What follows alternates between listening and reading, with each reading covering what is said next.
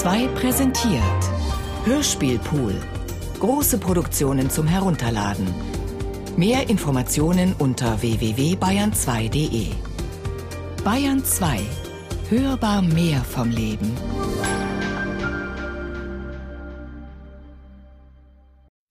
Robert Musil Der Mann ohne Eigenschaften Remix Teil 2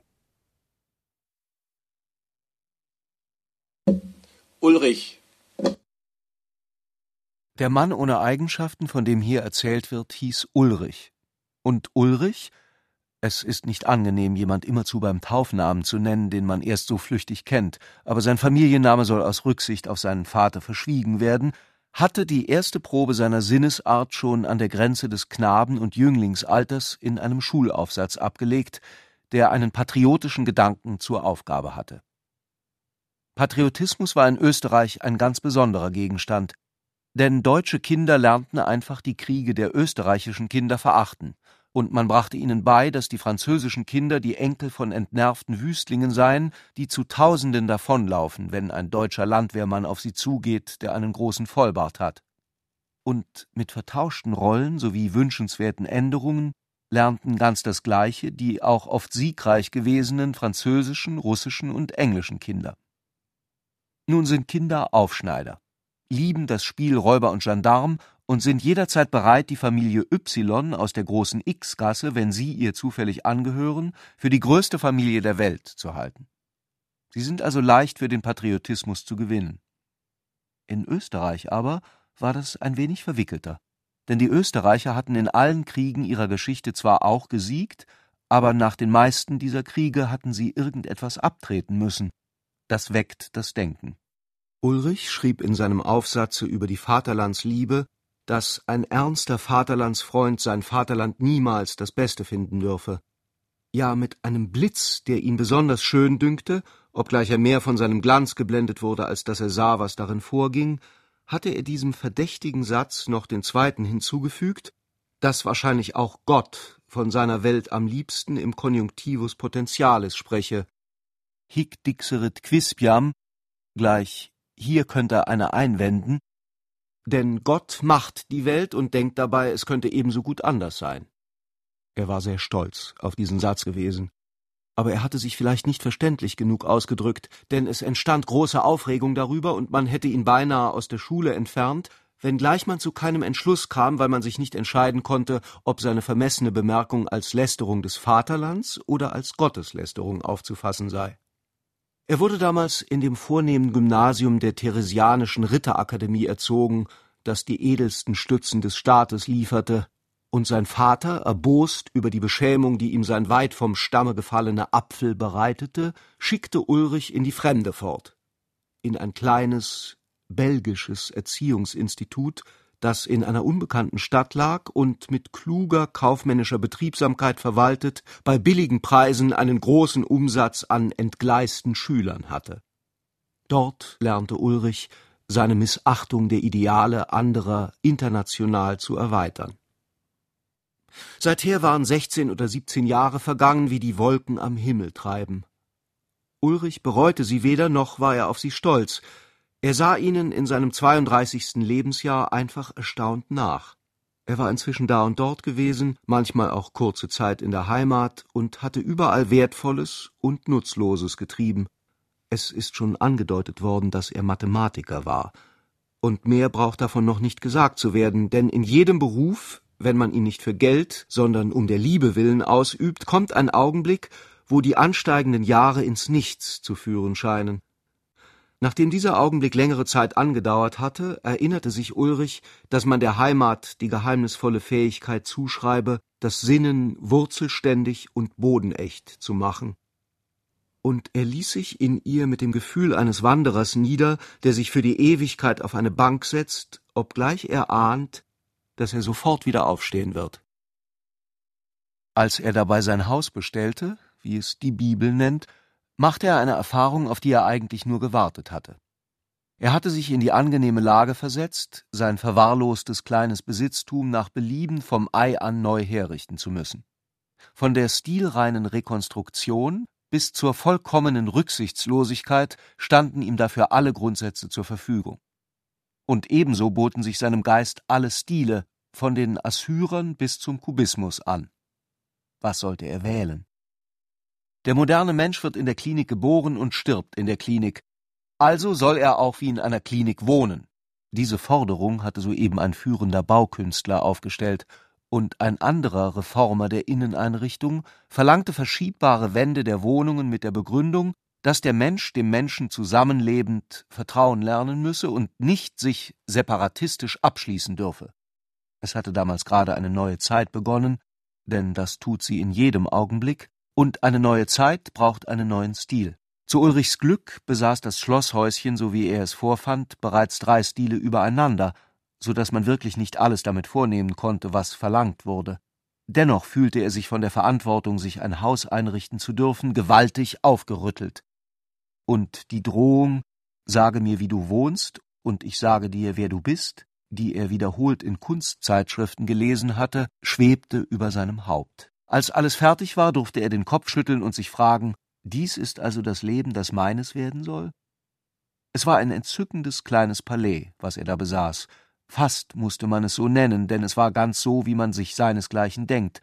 Eine geschmackvolle Residenz für einen Residenten, wie ihn sich Möbel, Teppich und Installationsfirmen vorgestellt hatten, die auf diesem Gebiete führten. Es fehlte nur, dass dieses reizende Uhrwerk nicht aufgezogen war, denn dann wären Equipagen mit hohen Würdenträgern und vornehmen Damen die Auffahrt emporgerollt, Lakaien würden von den Trittbrettern gesprungen sein und Ulrich misstrauisch gefragt haben, Guter Mann, wo ist euer Herr? Er war vom Mond zurückgekehrt und hatte sich sofort wieder wie am Mond eingerichtet. Leona oder eine perspektivische Verschiebung? Wenn man sein Haus bestellt hat, soll man auch ein Weib freien. Ulrichs Freundin in jenen Tagen hieß Leontine und war Liedersängerin in einem kleinen Varieté. Sie war groß, schlank und voll, aufreizend leblos, und er nannte sie Leona. Sie war ihm aufgefallen durch das feuchte Dunkel ihrer Augen, durch einen schmerzlich leidenschaftlichen Ausdruck ihres regelmäßigen, schönen, langen Gesichts und durch die gefühlvollen Lieder, die sie anstelle von unzüchtigen sang. Alle diese altmodischen kleinen Gesänge hatten Liebe, Leid, Treue, Verlassenheit, Waldesrauschen und Forellenblinken zum Inhalt.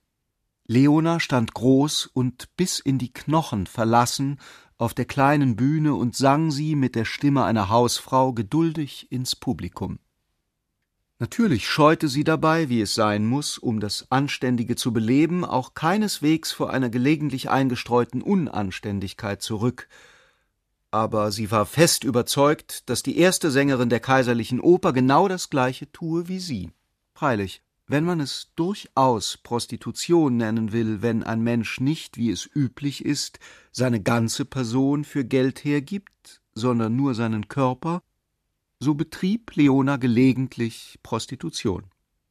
Aber wenn man durch neun Jahre, wie sie seit ihrem sechzehnten Jahr, die Kleinheit der Taggelder kennt, die in den untersten Singhöllen gezahlt werden, die Preise der Toiletten und der Wäsche im Kopf hat, die Abzüge, den Geiz und die Willkür der Besitzer, die Perzente von Speis und Trank aufgemunterter Gäste und von der Zimmerrechnung des benachbarten Hotels, täglich damit zu tun hat, Zank darüber hat und kaufmännisch abrechnet, so wird das, was den Laien als Ausschweifung erfreut, zu einem Beruf, der voll Logik, Sachlichkeit und Standesgesetzen ist. Gerade Prostitution ist ja eine Angelegenheit, bei der es einen großen Unterschied macht, ob man sie von oben sieht oder von unten betrachtet. In einem Zustand von Schwäche zieht sich Ulrich eine neue Geliebte zu. Eines Morgens kam Ulrich nach Haus und war übel zugerichtet. Seine Kleider hingen zerrissen von ihm, er musste feuchte Bauschen auf den zerschundenen Kopf legen, seine Uhr und seine Brieftasche fehlten. Er wusste nicht, ob die drei Männer, mit denen er in Streit geraten war, sie geraubt hatten oder ob sie ihm während der kurzen Zeit, wo er bewusstlos auf dem Pflaster lag, von einem stillen Menschenfreund gestohlen worden waren. Er legte sich zu Bett, und indes die matten Glieder sich wieder behutsam getragen und umhüllt fühlten, überlegte er noch einmal dieses Abenteuer. Die drei Köpfe waren plötzlich vor ihm gestanden. Er mochte in der spät einsamen Straße einen der Männer gestreift haben, denn seine Gedanken waren zerstreut und mit etwas anderem beschäftigt gewesen, aber diese Gesichter waren schon vorbereitet auf Zorn und traten verzerrt in den Kreis der Laterne. Da hatte er einen Fehler begangen. Er hätte sofort zurückprallen müssen, als fürchte er sich und dabei fest mit dem Rücken gegen den Kerl stoßen, der hinter ihn getreten war, oder mit dem Ellenbogen gegen seinen Magen und noch im selben Augenblick trachten müssen, zu entwischen. Denn gegen drei starke Männer gibt es kein Kämpfen. Immerhin schien er doch angesichts dreier Strolche etwas zu viel gedacht zu haben, denn als ihn nun der Erste ansprang, flog er zwar zurück, da ihm Ulrich mit einem Schlag aufs Kinn zuvorgekommen war, aber der Zweite, der blitzschnell danach hätte erledigt werden müssen, wurde von der Faust nur noch gestreift, denn inzwischen hatte ein Hieb von hinten mit einem schweren Gegenstand Ulrichs Kopf beinahe zersprengt. Er brach ins Knie, wurde angefasst, kam mit jenem fast unnatürlichen Klarwerden des Körpers, das gewöhnlich dem ersten Zusammenbruch folgt, noch einmal hoch, schlug in die Wirrnis fremder Körper und wurde von immer größer werdenden Fäusten niedergehämmert. Da nun der Fehler festgestellt war, den er begangen hatte, und nur auf sportlichem Gebiet lag, ebenso wie es vorkommt, dass man einmal zu kurz springt, schlief Ulrich, der noch immer vorzügliche Nerven besaß, ruhig ein, genau mit dem gleichen Entzücken an den entschwebenden Spiralen des Bewusstseinsverfalls, das er im Hintergrunde schon während seiner Niederlage empfunden hatte. Als er wieder erwachte, überzeugte er sich, dass seine Verletzungen nicht bedeutend waren und dachte noch einmal über sein Erlebnis nach. Eine Schlägerei hinterlässt immer einen unangenehmen Nachgeschmack, sozusagen von voreiliger Vertraulichkeit, und unabhängig davon, dass er der Angegriffene war, hatte Ulrich das Gefühl, sich unpassend betragen zu haben. Er vergegenwärtigte sich jetzt noch einmal auch die Fortsetzung seines nächtlichen Abenteuers, denn als er nach der unglücklich verlaufenden Schlägerei wieder zu sich gekommen war, hatte ein Mietwagen nahe am Gehsteig Halt gemacht, der Lenker suchte den verwundeten Fremdling an den Schultern emporzurichten und eine Dame beugte sich mit engelhaftem Gesichtsausdruck über ihn. Im Wagen hatte er dann rasch zu sich selbst gefunden. Er fühlte etwas mütterlich Sinnliches neben sich, eine zarte Wolke von hilfsbereitem Idealismus, in deren Wärme sich jetzt die kleinen Eiskristalle des Zweifels und der Angst vor einer unüberlegten Handlung zu bilden begannen, während er wieder Mann wurde und sie füllten die Luft mit der Weichheit eines Schneefalls. Er erzählte sein Erlebnis und die schöne Frau, die bloß um weniges jünger als er, also vielleicht dreißig Jahre alt zu sein schien, klagte die Rohheit der Menschen an und fand ihn entsetzlich bedauernswert. Natürlich begann nun er, das Geschehene lebhaft zu verteidigen und erklärte der überraschten mütterlichen Schönheit an seiner Seite, dass man solche Kampferlebnisse nicht nach dem Erfolg beurteilen dürfe. Ihr Reiz liegt auch wirklich darin, dass man in einem kleinsten Zeitraum mit einer im bürgerlichen Leben sonst nirgendwo vorkommenden Schnelligkeit und von kaum wahrnehmbaren Zeichen geleitet, so viele verschiedene, kraftvolle und dennoch aufs genaueste einander zugeordnete Bewegungen ausführen muss, dass es ganz unmöglich wird, sie mit dem Bewusstsein zu beaufsichtigen. Ulrich hatte sich wohl auch ein wenig aus dem eitlen Wunsch so lebhaft an seine Gefährtin gewandt, sie die klägliche Lage, in der sie ihn gefunden hatte, vergessen zu machen. Es war unter diesen Umständen schwer für sie zu unterscheiden, ob er ernst spreche oder spotte. Sie fand, dass ein glücklicher Zufall sie einen sehr geistvollen Mann hatte retten lassen, und zwischendurch fragte sie sich allerdings auch, ob er nicht etwa eine Gehirnerschütterung erlitten habe. Ulrich, der nun etwas Verständliches sagen wollte, benützte die Gelegenheit, um beiläufig darauf hinzuweisen, dass ja auch die Liebe zu den religiösen und gefährlichen Erlebnissen gehöre, weil sie den Menschen aus den Armen der Vernunft hebe und ihn in einen wahrhaftig grundlos schwebenden Zustand versetze. Ja, sagte die Dame, aber Sport sei doch roh. Gewiss, beeilte sich Ulrich es zuzugeben, Sport sei roh. Man könne sagen, der Niederschlag eines feinst verteilten allgemeinen Hasses der in Kampfspielen abgeleitet wird. Man behaupte natürlich das Gegenteil. Sport verbinde, mache zu Kameraden und dergleichen. Aber das beweise im Grunde nur, dass Rohheit und Liebe nicht weiter voneinander entfernt seien als der eine Flügel eines großen, bunten, stummen Vogels vom andern. Aber gerade da hatte der Wagen vor Ulrichs Wohnung gehalten. Er konnte nur noch lächelnd um die Adresse seiner Retterin bitten, damit er ihr seinen Dank abstatte. Aber zu seinem Erstaunen wurde ihm diese Gunst nicht gewährt. Also schlug das schwarze, schmiedeeiserne Gitter hinter einem verwunderten Fremdling zu. So hatte es sich ereignet. Und während Ulrich noch überlegte, wie unangenehm es gewesen wäre, wenn er seine Zeit wieder für eines dieser Liebesabenteuer hätte hergeben müssen, deren er längst satt war, wurde ihm eine Dame gemeldet, die ihren Namen nicht nennen wollte und tief verschleiert bei ihm eintrat. Es war sie selbst, die ihren Namen und ihre Wohnung nicht genannt hatte, aber auf diese romantisch karitative Weise unter dem Vorwand, sich um sein Befinden zu sorgen, das Abenteuer eigenmächtig fortsetzte. Zwei Wochen später war Bonadea schon seit vierzehn Tagen seine Geliebte. Erster von drei Versuchen, ein bedeutender Mann zu werden. Dieser Mann, der zurückgekehrt war, konnte sich keiner Zeit seines Lebens erinnern, die nicht von dem Willen beseelt gewesen wäre, ein bedeutender Mensch zu werden. Mit diesem Wunsch schien Ulrich geboren worden zu sein. Das Fatale daran war bloß, dass er weder wusste, wie man einer wird, noch was ein bedeutender Mensch ist. In seiner Schulzeit hatte er Napoleon dafür gehalten. Die Folge war, dass Ulrich, sobald er der Schule entrann, Fähnrich in einem Reiterregiment wurde. Er ritt Rennen, duellierte sich und unterschied nur drei Arten von Menschen Offiziere, Frauen und Zivilisten. Eines Tages machte er eine Erfahrung. Er hatte in einer Gesellschaft mit einem bekannten Finanzmann eine kleine Misshelligkeit, die er in seiner großartigen Weise erledigen wollte. Aber es zeigte sich, dass auch im Zivil Männer vorhanden sind, die ihre weiblichen Familienangehörigen zu schützen wissen. Der Finanzier hatte eine Unterredung mit dem Kriegsminister, und die Folge war, dass Ulrich eine längere Aussprache mit seinem Obersten hatte, in der ihm der Unterschied zwischen einem Erzherzog und einem einfachen Offizier klargemacht wurde. Von da an freute ihn der Beruf des Kriegers nicht mehr, er nahm Abschied von dieser undankbaren Laufbahn, in der er es soeben bis zum Leutnant gebracht hatte, und verließ den Dienst. Der zweite Versuch Ansätze zu einer Moral des Mannes ohne Eigenschaften. Aber Ulrich wechselte nur das Pferd, als er von der Kavallerie zur Technik überging. Das neue Pferd hatte Stahlglieder und lief zehnmal so schnell. In Goethes Welt ist das Klappern der Webstühle noch eine Störung gewesen, in der Zeit Ulrichs begann man das Lied der Maschinensäle, Niethämmer und Fabriksirenen schon zu entdecken.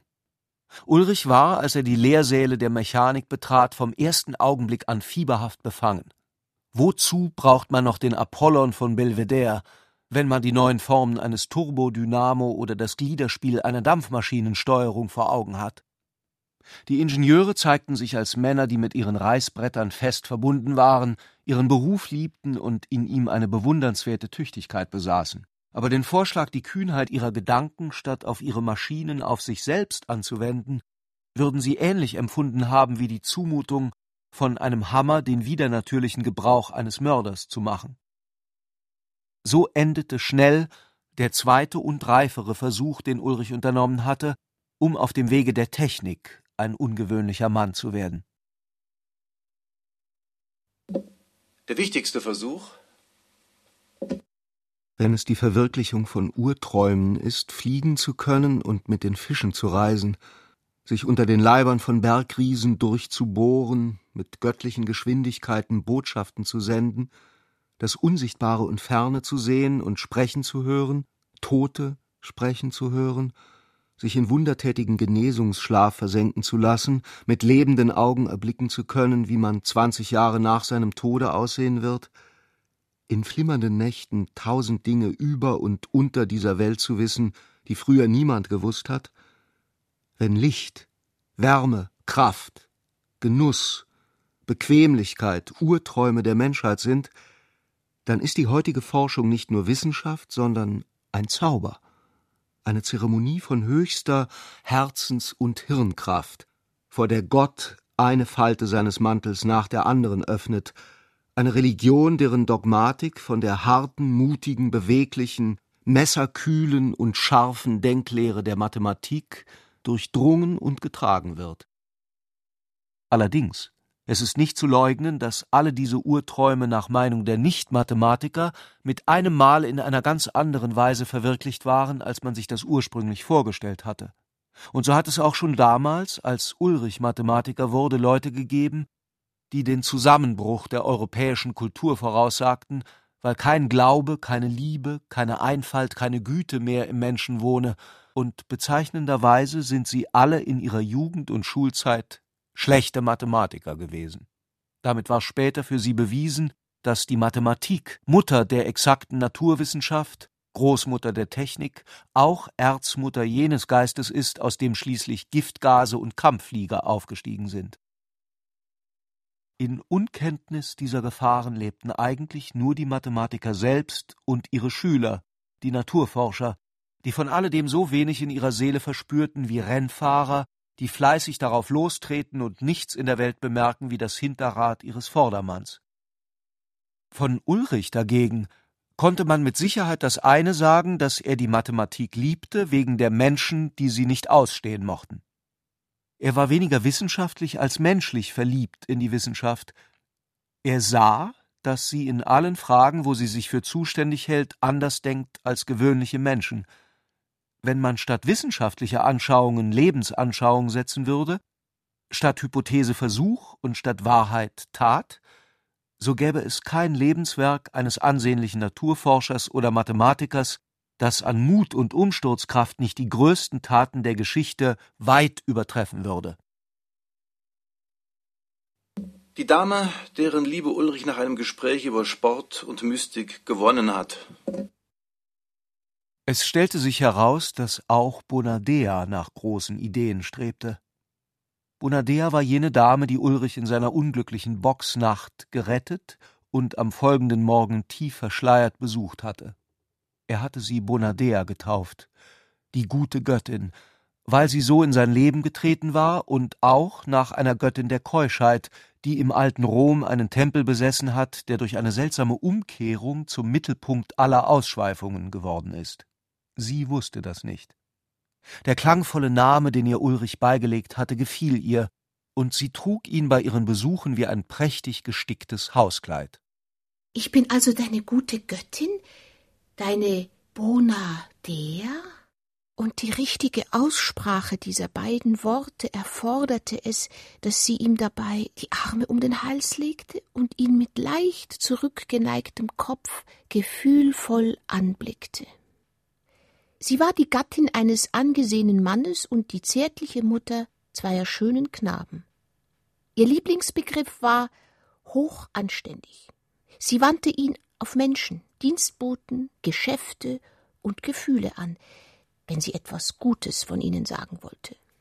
Sie war imstande, das Wahre, Gute und Schöne so oft und natürlich auszusprechen, wie ein anderer Donnerstag sagt.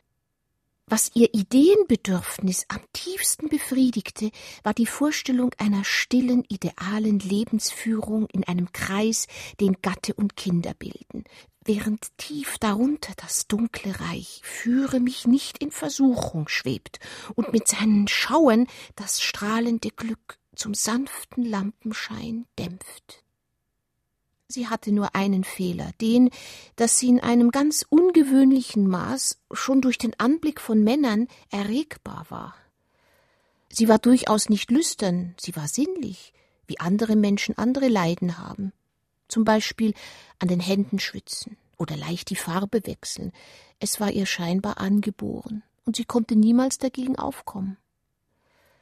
Als sie Ulrich unter so romanhaften, die Fantasie außerordentlich erregenden Umständen kennengelernt hatte, war sie vom ersten Augenblick an zur Beute einer Leidenschaft bestimmt gewesen, die als Mitgefühl begann, nach kurzem, aber heftigem Kampfe in verbotene Heimlichkeiten überging und sich als ein Wechselspiel von Bissen der Sünde und der Reue fortsetzte.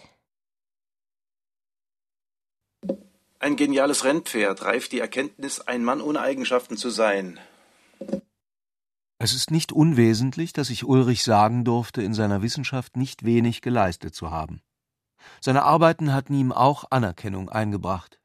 Bewunderung wäre zu viel verlangt gewesen, denn selbst im Reiche der Wahrheit hegt man Bewunderung nur für ältere Gelehrte, von denen es abhängt, ob man die Habilitation und Professur erreicht oder nicht. Genau gesprochen, er war das geblieben, was man eine Hoffnung nennt, und Hoffnungen nennt man in der Republik der Geister die Republikaner. Das sind jene Menschen, die sich einbilden, man dürfe seine ganze Kraft der Sache widmen, statt einen großen Teil von ihr auf das äußere Vorwärtskommen zu verwenden. Sie vergessen, dass die Leistung des Einzelnen gering, das Vorwärtskommen dagegen ein Wunsch aller ist und vernachlässigen die soziale Pflicht des Strebens, bei der man als ein Streber beginnen muss, damit man in den Jahren des Erfolgs eine Stütze und Strebe abgeben kann, an deren Gunst sich andere emporarbeiten. Und eines Tags hörte Ulrich auch auf, eine Hoffnung sein zu wollen. Es hatte damals schon die Zeit begonnen, wo man von Genies des Fußballrasens oder des Boxrings zu sprechen anhub, aber auf mindestens zehn geniale Entdecker, Tenöre oder Schriftsteller entfiel in den Zeitungsberichten noch nicht mehr als höchstens ein genialer Center Half oder großer Taktiker des Tennissports, der neue Geist fühlte sich noch nicht ganz sicher. Aber gerade da las Ulrich irgendwo, wie eine vorverwehte Sommerreife, plötzlich das Wort das geniale Rennpferd. Es stand in einem Bericht über einen aufsehenerregenden Rennbahnerfolg, und der Schreiber war sich der ganzen Größe des Einfalls vielleicht gar nicht bewusst gewesen, den ihm der Geist der Gemeinschaft in die Feder geschoben hatte. Ulrich aber begriff, mit einem Mal, in welchem unentrinnbaren Zusammenhang seine ganze Laufbahn mit diesem Genie der Rennpferde stehe. In wundervoller Schärfe sah er, mit Ausnahme des Geldverdienens, das er nicht nötig hatte, alle von seiner Zeit begünstigten Fähigkeiten und Eigenschaften in sich, aber die Möglichkeit ihrer Anwendung war ihm abhanden gekommen. Und da es schließlich wenn schon Fußballspieler und Pferdegenie haben, nur noch der Gebrauch sein kann, den man von ihm macht, was einem für die Rettung der Eigenheit übrig bleibt, beschloss er, sich ein Jahr Urlaub von seinem Leben zu nehmen, um eine angemessene Anwendung seiner Fähigkeiten zu suchen. Jugendfreunde. Ulrich war seit seiner Rückkehr schon einige Mal bei seinen Freunden Walter und Clarisse gewesen, denn diese beiden waren trotz des Sommers nicht verreist und er hatte sie mehrere Jahre lang nicht gesehen. Jedes Mal, wenn er ankam, spielten sie Klavier. Sie fanden es selbstverständlich, ihn in einem solchen Augenblick nicht zu bemerken, ehe das Stück zu Ende war. Es war diesmal Beethovens Jubellied der Freude. Die Millionen sanken, wie es Nietzsche beschreibt, schauervoll in den Staub. Die feindlichen Abgrenzungen zerbrachen, das Evangelium der Weltenharmonie versöhnte, vereinigte die Getrennten.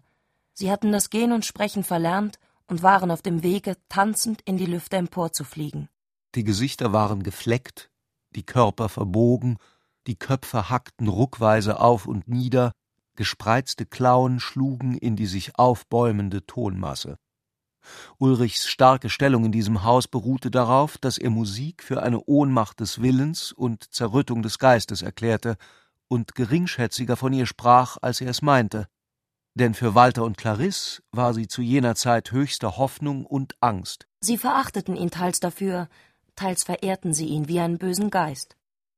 Als diesmal das Spiel endete, blieb Walter weich, ausgelaufen und verloren auf seinem halb umgedrehten Schemel vor dem Klavier sitzen, Clarisse aber stand auf und begrüßte lebhaft den Eindringling. In ihren Händen und ihrem Gesicht zuckte noch die elektrische Ladung des Spiels, Ihr Lächeln zwängte sich zwischen einer Spannung von Begeisterung und Ekel durch. Froschkönig. Froschkönig, sagte sie, und ihr Kopf deutete hinter sich auf die Musik oder Walter. Dann gingen Clarisse und Ulrich ohne ihn im schrägen Pfeilregen der Abendsonne spazieren. Er blieb am Klavier zurück. Clarisse sagte, sich etwas Schädliches verbieten können, ist die Probe der Lebenskraft. Den Erschöpften lockt das Schädliche. Was meinst du dazu? Nietzsche behauptet, dass es ein Zeichen von Schwäche ist, wenn sich ein Künstler zu viel mit der Moral seiner Kunst beschäftigt. Sie hatte sich auf einen kleinen Erdhügel gesetzt. Ulrich zuckte die Achseln. Als Clarisse vor drei Jahren seinen Jugendfreund heiratete, war sie 22 Jahre alt gewesen und er selbst hatte ihr zur Hochzeit die Werke Nietzsches geschenkt. Wenn ich Walter wäre, würde ich Nietzsche zum Duell herausfordern. Hier und da kam eine Welle planlos aufgewühlter Töne zu ihnen herüber. Ulrich wusste, dass sie sich Walter wochenlang verweigerte, wenn er Wagner spielte. Trotzdem spielte er Wagner. Mit schlechtem Gewissen. Wie ein Knabenlaster. Clarisse wehrte sich dagegen. Sie hasste Wagner. Schon wegen seiner Samtjacke und seines Baretts. Sie war die Tochter eines Malers, dessen Bühnenentwürfe in der weiten Welt berühmt waren. Sie hat ihre Kindheit in einem Reich von Kulissenluft und Farbengeruch verbracht, zwischen drei verschiedenen Kunstjargons, denen des Schauspiels, der Oper und des Malerateliers umgeben von Samt, Teppichen, Genie, Pantherfellen, Biblos, Pfauenwedeln, Truhen und Lauten. Sie verabscheute aus ihrer ganzen Seele alle Wollust der Kunst und fühlte sich zu allem mager Strengen hingezogen. Ob es nun die Metageometrie der atonalen neuen Tondichtung war oder der enthäutete wie ein Muskelpräparat klar gewordene Wille klassischer Formen. In ihre jungfräuliche Gefangenschaft hatte Walter die erste Botschaft davon gebracht. Lichtprinz hatte sie ihn genannt, und schon als sie ein Kind war, hatten Walter und sie einander zugeschworen, nicht zu heiraten, ehe er ein König geworden sei. Die Geschichte seiner Veränderungen und Unternehmungen war zugleich eine Geschichte unermesslicher Leiden und Entzückungen, deren Kampfpreis sie gebildet hatte. Clarisse war nicht so begabt wie Walter. Das hatte sie immer gefühlt. Aber sie hielt Genie für eine Frage des Willens. Mit wilder Energie hatte sie sich das Studium der Musik anzueignen gesucht. Es war nicht unmöglich, dass sie überhaupt nicht musikalisch war, aber sie besaß zehn sehnige Klavierfinger und Entschlossenheit. Sie übte tagelang und trieb ihre Finger wie zehn magere Ochsen an, die etwas übermächtig Schweres aus dem Grund reißen sollen. In der gleichen Weise betrieb sie die Malerei. Sie hatte Walter seit ihrem fünfzehnten Jahr für ein Genie gehalten, weil sie stets die Absicht gehabt hatte, nur ein Genie zu heiraten. Sie erlaubte ihm nicht, keines zu sein. Und als sie sein Versagen merkte, wehrte sie sich wild gegen diese erstickende, langsame Veränderung in ihrer Lebensatmosphäre. Gerade da hätte nun Walter menschliche Wärme gebraucht, und er drängte, wenn ihn seine Ohnmacht quälte, zu ihr wie ein Kind, das Milch und Schlaf sucht. Aber Clarissens kleiner nervöser Leib war nicht mütterlich. Sie kam sich von einem Parasiten missbraucht vor, der sich in ihr einnisten wollte, und sie verweigerte sich. Wie viel weiß Ulrich davon? dachte Clarisse auf ihrem Erdhügel. Ach, was könnte er überhaupt von solchen Kämpfen begreifen? Sie erinnerte sich daran, wie Walters Gesicht zerfiel, schmerzhaft, bis zur Nichtigkeit, wenn die Leiden der Musik und Sinnlichkeit ihn bedrängten und ihr Widerstand keinen Ausweg freigab. Nein, nahm sie an, von diesem Ungeheuren eines Liebesspiels wie auf dem Himalaya, aufgebaut aus Liebe, Verachtung, Angst und den Pflichten der Höhe, wusste Ulrich nichts. Sie hatte keine sehr günstige Meinung von Mathematik, und niemals hatte sie ihn für ebenso begabt gehalten wie Walter. Er war gescheit, er war logisch, er wusste viel, aber ist das mehr als Barbarei? Er hatte allerdings früher unvergleichlich besser Tennis gespielt als Walter, und sie konnte sich erinnern, bei seinen rücksichtslosen Schlägen manchmal so heftig empfunden zu haben, der wird erreichen, was er will, wie sie es nie vor Walters Malerei, Musik oder Gedanken empfand. Und sie dachte, vielleicht weiß er doch alles von uns und sagt nichts. Dieses Schweigen zwischen ihnen war nun ungemein spannend. Aber Ulrich dachte, wie nett war Clarisse doch vor zehn Jahren gewesen.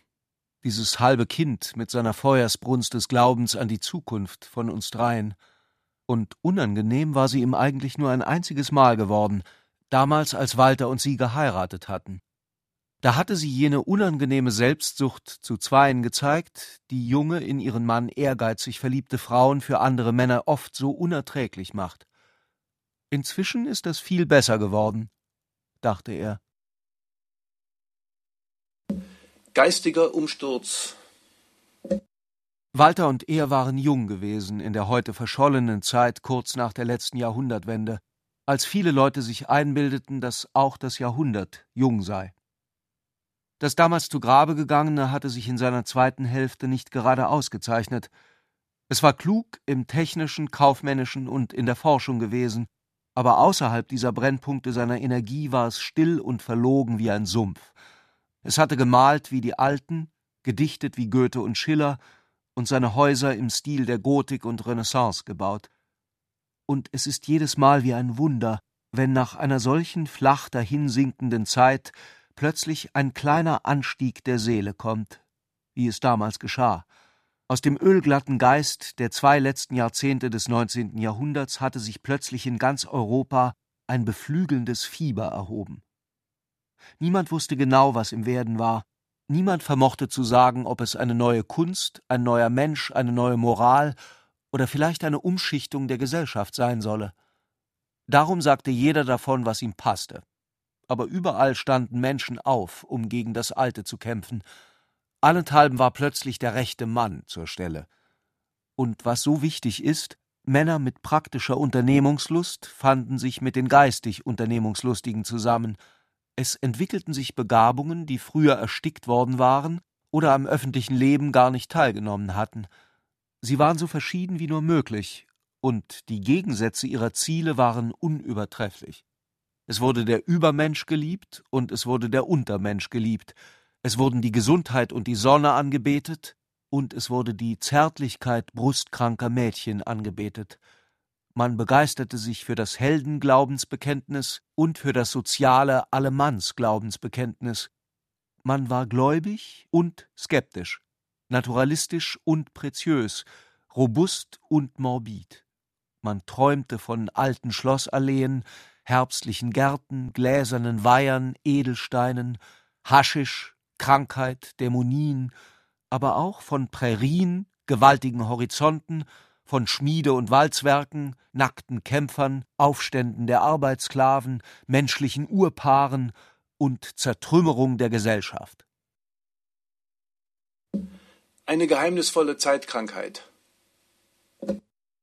Da waren sie also wirklich vor gar nicht so langer Zeit zwei junge Männer gewesen, dachte Ulrich, als er wieder allein war, denen die größten Erkenntnisse seltsamerweise nicht nur zuerst und vor allen anderen Menschen einfielen, sondern noch dazu gleichzeitig. Denn der eine brauchte nur den Mund zu öffnen, um etwas Neues zu sagen, so machte der andere schon die gleiche ungeheure Entdeckung. Es ist etwas Sonderbares um Jugendfreundschaften. Sie sind wie ein Ei, das seine herrliche Vogelzukunft schon im Dotter fühlt, aber gegen die Welt kehrt es noch nichts heraus als eine etwas ausdruckslose Eilinie, die man von keiner anderen unterscheiden kann. Es kam Ulrich vor, dass er beim Beginn der Mannesjahre in ein allgemeines Abflauen geraten war, das trotz gelegentlicher, rasch sich beruhigender Wirbel zu einem immer lustloseren, wirren Pulsschlag verrann. Ein Motorradfahrer kam die leere Straße entlang. O armig, o beinig donnerte er die Perspektive herauf. Sein Gesicht hatte den Ernst eines mit ungeheurer Wichtigkeit brüllenden Kindes. Ulrich erinnerte sich dabei an das Bild einer berühmten Tennisspielerin, das er vor einigen Tagen in einer Zeitschrift gesehen hatte. Sie stand auf der Zehenspitze, hatte das Bein bis über das Strumpfband entblößt und schleuderte das andere Bein gegen ihren Kopf, während sie mit dem Schläger hoch ausholte, um einen Ball zu nehmen. Dazu machte sie das Gesicht einer englischen Gouvernante.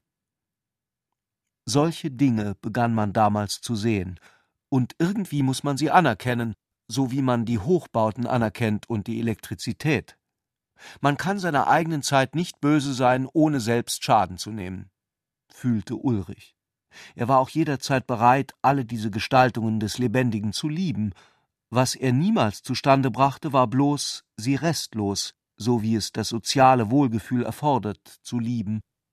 Es war ihm zuweilen gerade so zumute, als wäre er mit einer Begabung geboren, für die es gegenwärtig kein Ziel gab. Wirkung eines Mannes ohne Eigenschaften auf einen Mann mit Eigenschaften. Während Ulrich sich mit Clarisse unterhielt, hatten die beiden nicht bemerkt, dass die Musik hinter ihnen zeitweilig aussetzte. Walter trat dann ans Fenster. Er konnte die beiden nicht sehen, aber er fühlte, dass sie knapp vor der Grenze seines Gesichtsfelds standen. Eifersucht quälte ihn. Gemeiner Rausch schwersinnlicher Musik lockte ihn zurück. Das Klavier in seinem Rücken stand offen wie ein Bett, das ein Schläfer zerwühlt hat, der nicht aufwachen mag, um der Wirklichkeit nicht ins Gesicht sehen zu müssen. Die Eifersucht eines Gelähmten, der die gesunden Schreiten fühlt, peinigte ihn, und er brachte es nicht über sich, sich ihnen anzuschließen, denn sein Schmerz bot keine Möglichkeit, sich gegen sie zu verteidigen. Clarisse quälte ihn. Für zeitkritische Gespräche war sie nicht zu haben. Sie glaubte schnurstracks an das Genie. Was das sei, wusste sie nicht, aber ihr ganzer Körper begann zu zittern und sich zu spannen, wenn davon die Rede war. Man fühlt es oder man fühlt es nicht. Das war ihr einziges Beweisstück. Immer blieb sie das kleine, grausame fünfzehnjährige Mädchen für ihn. Niemals hatte sie sein Fühlen ganz verstanden oder hatte er sie beherrschen können. Aber so kalt und hart wie sie war, und dann wieder so begeistert, mit ihrem substanzlos flammenden Willen, besaß sie eine geheimnisvolle Fähigkeit, auf ihn einzuwirken, als ob Stöße durch sie hindurch aus einer Richtung kämen, die in den drei Dimensionen des Raums nicht unterzubringen war. Es grenzte manchmal ans Unheimliche. Namentlich, wenn sie gemeinsam musizierten, fühlte er das. Clarissens Spiel war hart und farblos, einem ihm fremden Gesetz der Erregung gehorchend. Wenn die Körper bis zum Durchschimmern der Seele glühten, kam es erschreckend zu ihm herüber. Etwas Unbestimmbares riss sich dann los in ihr und drohte mit ihrem Geist davonzufliegen. Es kam aus einem geheimen Hohlraum in ihrem Wesen, den man ängstlich verschlossen halten musste. Er wusste nicht, woran er das fühlte und was es war, aber es peinigte ihn mit einer unaussprechlichen Angst und dem Bedürfnis, etwas Entscheidendes dagegen zu tun, was er nicht vermochte, denn niemand außer ihm bemerkte etwas davon. Es war ihm halb klar bewusst, während er durch das Fenster Clarisse zurückkehren sah, dass er dem Bedürfnis, schlecht von Ulrich zu sprechen, wieder nicht werde widerstehen können. Ulrich war zur Unzeit zurückgekommen. Er schädigte Clarisse. Er verschlimmerte ruchlos in ihr, woran Walter sich nicht zu rühren getraute, die Kaverne des Unheils, das arme, kranke, unselig genialische in Clarisse, den geheimen leeren Raum, wo es an Ketten riss, die eines Tages ganz nachlassen konnten. Nun stand sie barhaupt vor ihm, eben eingetreten, den Gartenhut in der Hand, und er sah sie an. Ihre Augen waren spöttisch, klar, zärtlich, vielleicht ein wenig zu klar. Zuweilen hatte er das Gefühl, dass sie einfach eine Kraft besitze, die ihm fehle. Wie einen Stachel, der ihn nicht zur Ruhe kommen lassen sollte, hatte er sie schon als Kind empfunden, und offenbar hatte er sie selbst nie anders gewollt. Das war vielleicht das Geheimnis seines Lebens, das die beiden anderen nicht verstanden. Er ist ein Mann ohne Eigenschaften. Was ist das? Nichts, eben nichts ist das. Es gibt es heute in Millionen, das ist der Menschenschlag, den die Gegenwart hervorgebracht hat. Das unversehens gekommene Wort hatte ihm selbst gefallen. Als begänne er ein Gedicht, trieb ihn das Wort vorwärts, ehe er den Sinn hatte. Sieh ihn dir an. Wofür würdest du ihn halten? Sieht er aus wie ein Arzt? Ein Kaufmann, ein Maler oder ein Diplomat? Das ist er doch auch nicht. Nun sieht er vielleicht wie ein Mathematiker aus. Das weiß ich nicht. Ich weiß doch nicht, wie ein Mathematiker aussehen soll. Da sagst du etwas, das sehr richtig ist. Ein Mathematiker sieht nach gar nichts aus. Das heißt, er wird so allgemein intelligent aussehen, dass es keinen einzigen bestimmten Inhalt hat. Mit Ausnahme der römisch-katholischen Geistlichen sieht heute überhaupt niemand mehr so aus, wie er sollte, weil wir unseren Kopf noch unpersönlicher gebrauchen als unsere Hände. Mathematik, das ist der Gipfel. Das weiß bereits so wenig von sich selbst wie die Menschen, wenn sie sich dereinst statt von Fleisch und Brot von Kraftpillen nähren werden. Clarisse hatte inzwischen das einfache Abendbrot auf den Tisch gestellt und Walter hatte sich schon tüchtig damit beschäftigt. Vielleicht hat ihm das diesen Vergleich eingegeben. Clarisse sah seinen Lippen zu. Sie erinnerten sie an seine verstorbene Mutter. Es waren kräftig, weibliche Lippen, die das Essen wie eine Hausarbeit betrieben und ein kleines geschnittenes Bärtchen obenauf trugen. Seine Augen glänzten wie frisch ausgeschälte Kastanien, auch wenn er nur ein Stück Käse in der Schüssel suchte. Obgleich er klein und eher weichlich als zart gebaut war, machte er Eindruck und gehörte zu den Menschen, die immer gut beleuchtet erscheinen. Er kann boxen, er ist begabt, Willenskräftig, vorurteilslos, mutig, ausdauernd, draufgängerisch, besonnen. Ich will das gar nicht im Einzelnen prüfen. Er mag alle diese Eigenschaften haben, denn er hat sie doch nicht. Nichts ist für ihn fest, alles ist verwandlungsfähig, Teil in einem Ganzen, in unzähligen Ganzen, die vermutlich zu einem Überganzen gehören, das er aber nicht im geringsten kennt. Ich weiß nicht, ob ich mich dir verständlich machen kann. Aber ich finde das sehr nett von ihm. Walter hatte unwillkürlich mit Zeichen wachsender Abneigung gesprochen. Das alte Knabengefühl des schwächeren Freunds vergrößerte seine Eifersucht. Denn obwohl er überzeugt war, dass Ulrich außer ein paar nackten Verstandesproben nie etwas geleistet habe, wurde er heimlich den Eindruck nicht los, ihm immer körperlich unterlegen gewesen zu sein. Dir gefällt das? So ein Mensch ist doch kein Mensch. Das sagt er doch selbst, behauptete sie. Was sagt er selbst? Ach, weiß ich's. Was heute alles aufgelöst ist. Er sagt, alles ist jetzt stecken geblieben, nicht nur er. Aber er nimmt es nicht so übel wie du. Er sagt, das hat sich seither sehr verwickelt.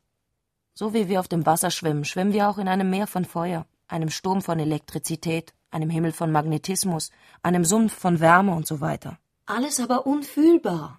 Zum Schluss bleiben überhaupt nur Formeln übrig. Ja, ja. Und zum Schluss schwimmen wir bloß noch auf Beziehungen, auf Vorgängen, auf einem Spüllicht von Vorgängen und Formeln. Dann besteht zwischen einer Sonne und einem Zündholz kein Unterschied mehr. Und zwischen dem Mund als dem einen Ende des Verdauungskanals und seinem anderen Ende auch keiner. Das Menschenhirn hat dann glücklich die Dinge geteilt, aber die Dinge haben das Menschenherz geteilt. Er war aufgesprungen, aber er blieb hinter dem Tisch stehen. Clarisse, sagte er, er ist eine Gefahr für dich. Was die Ulu erzählt, ist alles unmenschlich. Ich versichere dir, ich habe den Mut, wenn ich nach Hause komme, einfach mit dir Kaffee zu trinken, den Vögeln zuzuhören, ein bisschen spazieren zu gehen, mit den Nachbarn ein paar Worte zu wechseln und den Tag ruhig ausklingen zu lassen.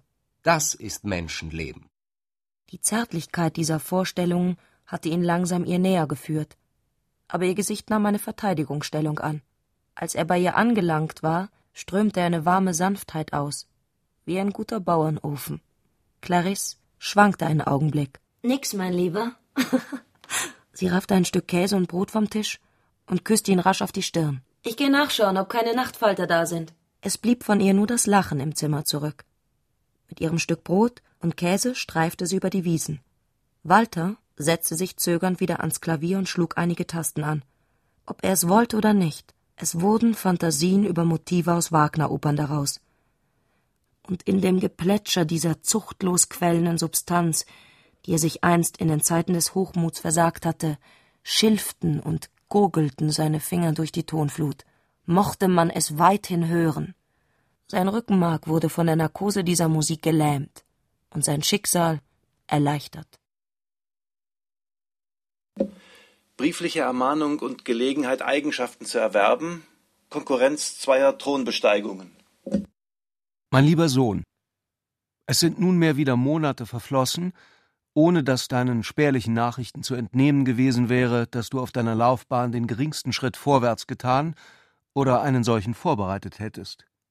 Nicht nur bist du in einem Alter, wo andere Männer sich schon eine feste Stellung im Leben geschaffen haben, sondern ich kann jederzeit sterben. Und das Vermögen, das ich dir und deiner Schwester zu gleichen Teilen hinterlassen werde, wird zwar nicht gering sein, unter heutigen Verhältnissen aber doch nicht so groß, dass sein Besitz allein dir eine gesellschaftliche Position sichern könnte, die du dir also vielmehr selbst endlich schaffen musst. Ich hoffe deshalb zuversichtlich, baldigst von dir zu hören und die Aufwendungen, welche ich für dein Vorwärtskommen gemacht habe, dadurch belohnt zu finden, dass du solche Beziehungen nun nach deiner Rückkehr in die Heimat anknüpfest und nicht länger vernachlässigst. Ich habe auch in diesem Sinne an meinen langjährigen wahren Freund und Schützer, den ehemaligen Präsidenten der Rechnungskammer und jetzigen Vorsitzenden der allerhöchsten Familiengerichtspartikularität beim Hofmarschalamt, Exzellenz Grafen Stallburg, geschrieben und ihn gebeten, deine Bitte, die du ihm demnächst vortragen wirst, wohlwollend entgegenzunehmen. Was die Bitte betrifft, die du gewiss gerne seiner Exzellenz vortragen wirst, sobald du weißt, worum es sich handelt, so ist ihr Gegenstand der folgende. In Deutschland soll im Jahre 1918, und zwar in den Tagen um den 15.06. herum, eine große, der Welt die Größe und Macht Deutschlands ins Gedächtnis prägende Feier des dann eingetretenen 30-jährigen Regierungsjubiläums Kaiser Wilhelms II. stattfinden. Obwohl es bis dahin noch mehrere Jahre sind, weiß man doch aus verlässlicher Quelle, dass heute schon Vorbereitungen dazu getroffen werden, wenn auch selbstverständlich vorläufig ganz inoffiziell. Nun weißt du wohl auch, dass in dem gleichen Jahre unser verehrungswürdiger Kaiser das 70-jährige Jubiläum seiner Thronbesteigung feiert und dass dieses Datum auf den 2. Dezember fällt. Bei der Bescheidenheit, die wir Österreicher allzu sehr in allen Fragen haben, die unser eigenes Vaterland betreffen, steht zu befürchten, dass wir, ich muss schon sagen, wieder einmal ein König Grätz erleben. Das heißt, dass uns die Deutschen mit ihrer auf Effekt geschulten Methodik zuvorkommen werden, so wie sie damals das Zündnadelgewehr eingeführt hatten, bevor wir an eine Überraschung dachten. Glücklicherweise wurde meine Befürchtung, die ich eben äußerte, von anderen patriotischen Persönlichkeiten mit guten Beziehungen schon vorweggenommen, und ich kann dir verraten, dass in Wien eine Aktion im Gange ist, um das Eintreffen dieser Befürchtung zu verhindern und das volle Gewicht eines siebzigjährigen, segens- und sorgenreichen Jubiläums gegenüber einem bloß dreißigjährigen zur Geltung zu bringen. Da der zweite Zwölfte natürlich durch nichts vor den fünfzehnten Sechsten gerückt werden könnte, ist man auf den glücklichen Gedanken verfallen, das ganze Jahr 1918 zu einem Jubiläumsjahr unseres Friedenskaisers auszugestalten. Das Nähere wirst du selbst erfahren, sobald du dich bei Graf Stallburg meldest, der dir im vorbereitenden Komitee eine deine Jugend ehrende Stellung zugedacht hat. Desgleichen muss ich dir nahelegen, die Beziehungen zu der Familie des Sektionschefs Tutsi vom Ministerium des Äußern und des kaiserlichen Hauses, die ich dir schon so lange empfohlen habe, nicht länger in der gleichen, für mich geradezu peinlichen Weise nicht aufzunehmen, sondern sofort seiner Gattin, welche, wie du weißt, die Tochter eines Vetters der Frau meines verstorbenen Bruders und so nach deine Cousine ist, deine Aufwartung zu machen. Denn, wie man mir sagt, nimmt sie eine hervorragende Stellung in dem Projekt ein. Man muss seine Zeit gut ausnützen, denn sie ist kurz. Von deiner Schwester höre ich nur, dass sie gesund ist. Sie hat einen tüchtigen und braven Mann, wenn sie auch niemals eingestehen wird, dass sie mit ihrem Lose zufrieden ist und sich darin glücklich fühlt. Es segnet dich, dein dich liebender Vater.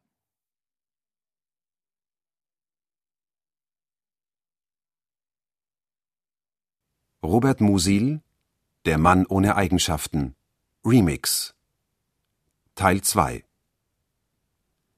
mit Ulrich Mattes, Sonny Melles, Susanne Wolf, Michael Rotschopf und Klaus Buhlert. Regieassistenz Martin Trauner. Ton und Technik Hans Scheck, Wilfried Hauer, Susanne Herzig und Angelika Haller. Wissenschaftliche Beratung Walter Fanta. Konzept und Skript Katharina Agathos und Herbert Kapfer. Skript und Regie Klaus Buhlert Produktion Bayerischer Rundfunk 2004